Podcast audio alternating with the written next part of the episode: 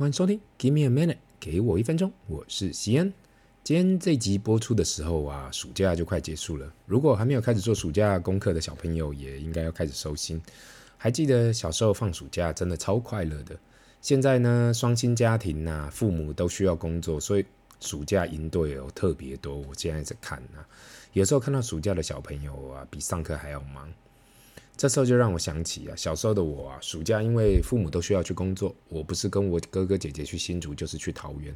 还记得那时候在新竹乡下，我知道现在大家可能会想啊，新竹哪乡下啊？但是这是三十来年前，台积电可能还没有创业吧？那时候所谓的竹北或是新埔、新竹的关埔啊，都还是田地。我还记得那时候最期待我阿公带我去到那个新竹的城隍庙，The Good Old Times。如果对于新竹城隍庙不太熟悉的听众，这应该算是新竹本身小吃的聚集中心吧。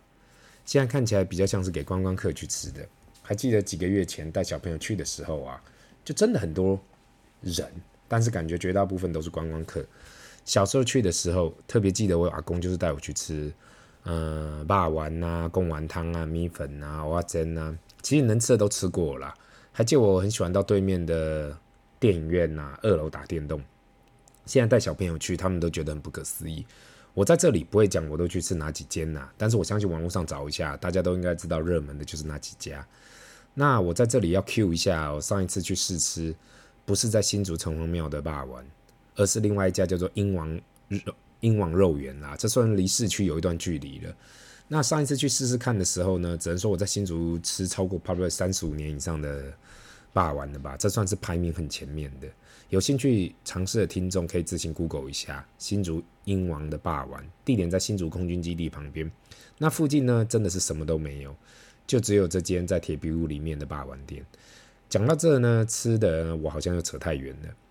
刚刚原本是说啊，过去我小时候啊都在新竹跟桃园度过。说真的，那时候远离城市的感觉真的不同。现在比较没有那么那样的机会给小朋友去过这样的暑假了。真的到了户外，小朋友怕这怕那。这也是在城市长大小孩需要去学习的。讲到这里呢，看到上一次有一篇漫画提到啊，三十年年前的父母很怕小朋友一直往外跑找不到人，或是去户外做什么可怕的。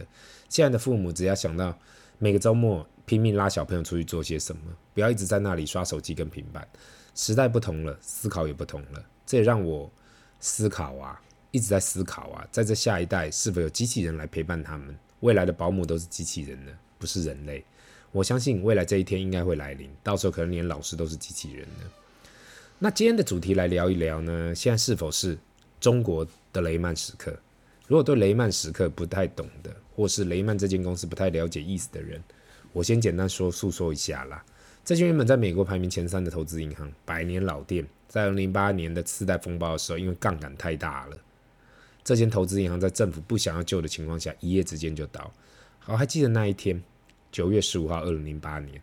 如果你是从事金融方面工作的人呐、应该都很难忘。这也就是为什么呢，会叫雷曼时刻。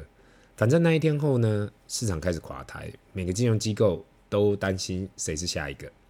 金融业的失业人口一直往上，从那一天开始，好像每个金融风暴，人人都会称是否为雷曼时刻。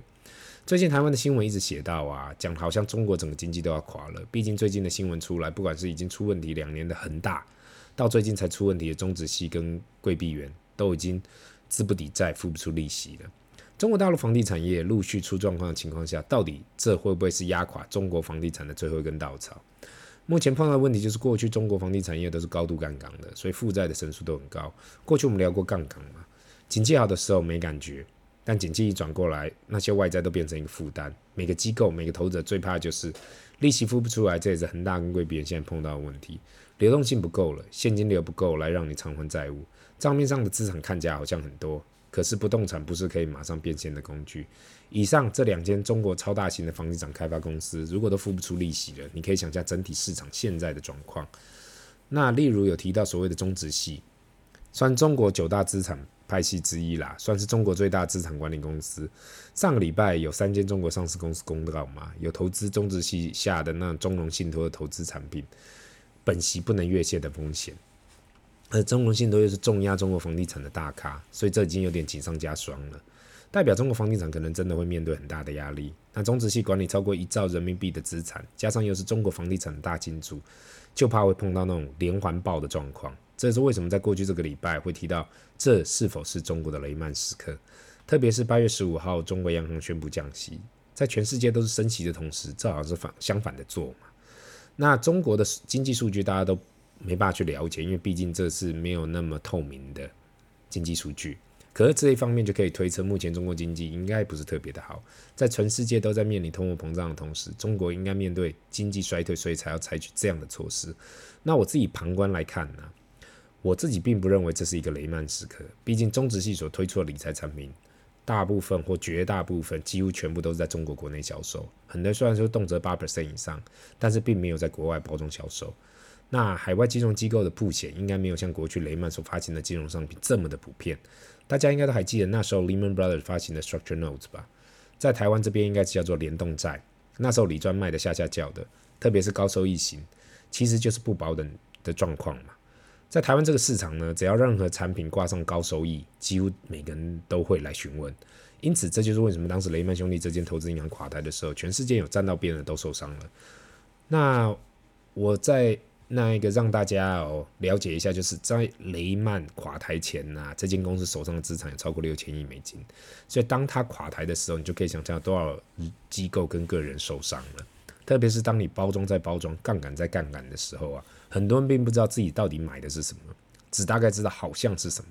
我记得那时候我去读 prospectus 的时候啊，读半天搞不懂到底包装了什么样子。那回归到中国市场呢，我认为目前应该算是中国经济内部问题。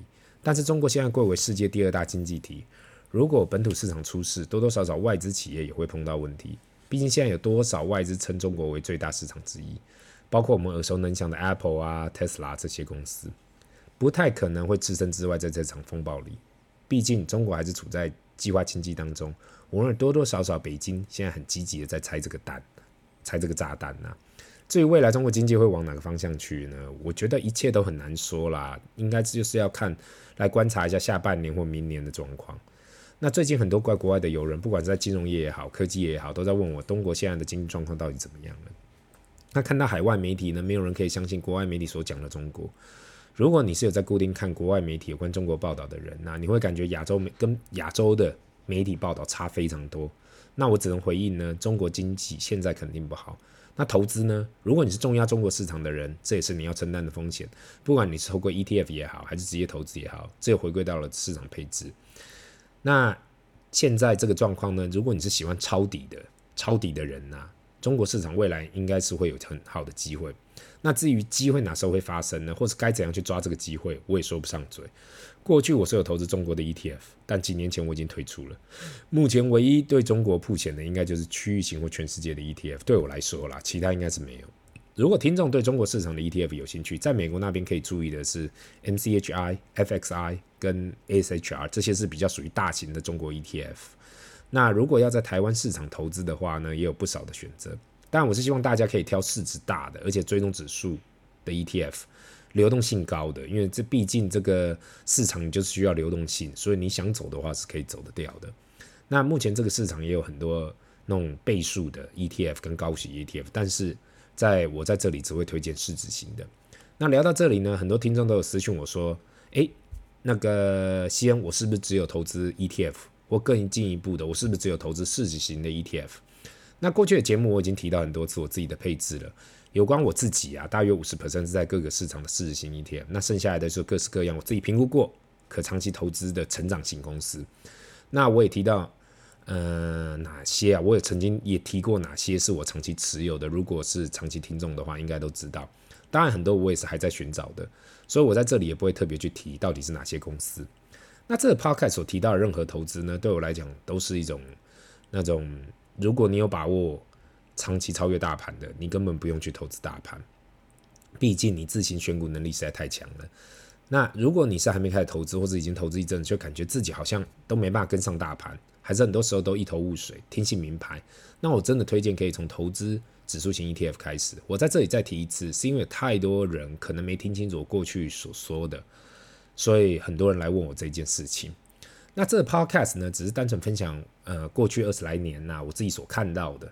不管投资经验上啊，或是周遭人发生的事，那我从来没有说过啦，我讲的一定都对，因为外面强者太多了，不管是在经营企业上、工作上、投资上，或是家庭经营上面。那现在来到了 episode 一九八了嘛，开始有感而发，到底这个 podcast 的初衷是什么？那我记得不是中文有句话叫做勿忘初衷吗？那这个 podcast 也快要迈入了两百集了，一直在想嘛，下一季该做什么？不可能一直在那里聊一样的话题，这样人听久了也无趣。